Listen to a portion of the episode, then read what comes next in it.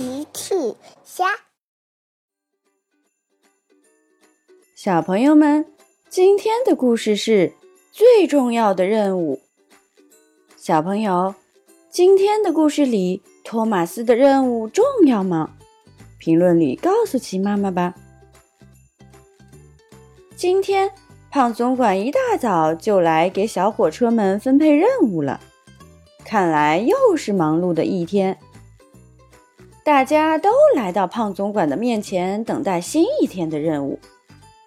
托马斯也非常兴奋地开了过来。托马斯想要最快完成任务，坐最有用的小火车。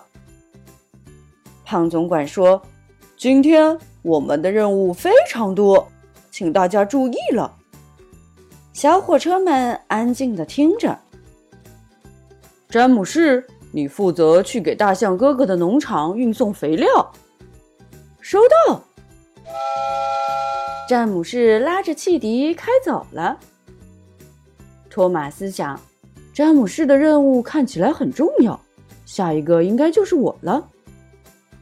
胖总管又接着说：“罗西，你负责去给齐妈妈的超市运送货物。”收到。罗西也拉着汽笛开走了。托马斯有点着急了。罗西的任务听起来很有意思，怎么还没安排到我？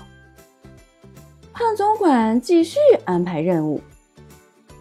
紧接着，高登也开走了，然后是裴西，最后只剩下托马斯自己了。托马斯急得忍不住问。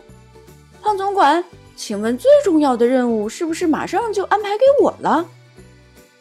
胖总管说：“哦，是的，托马斯，你今天的任务是检查小镇的路面，确保交通顺畅。”啊！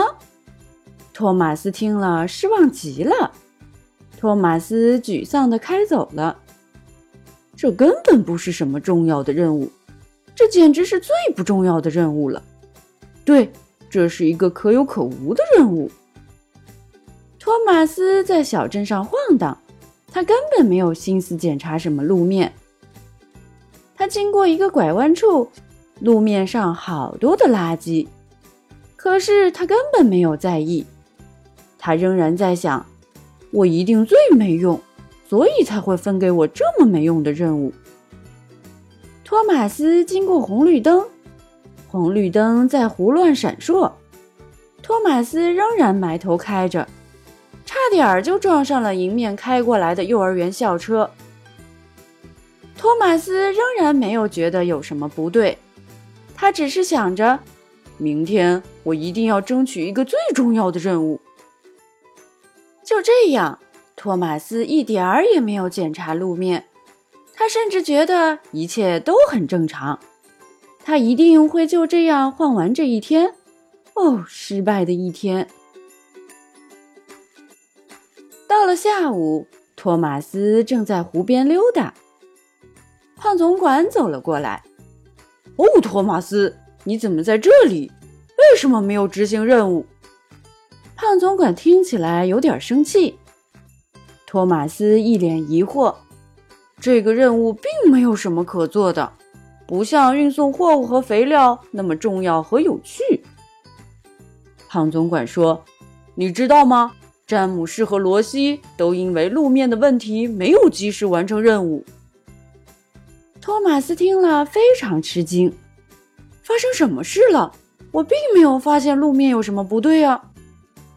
原来，詹姆士在去运送肥料的时候，经过拐弯处，被垃圾绊倒了。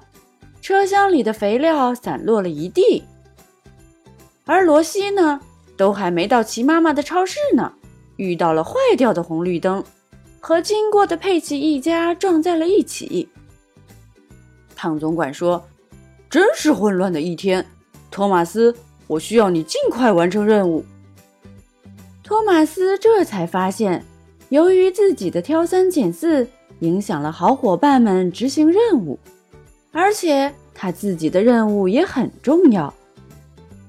托马斯说：“对不起，胖总管，我立刻去执行任务。”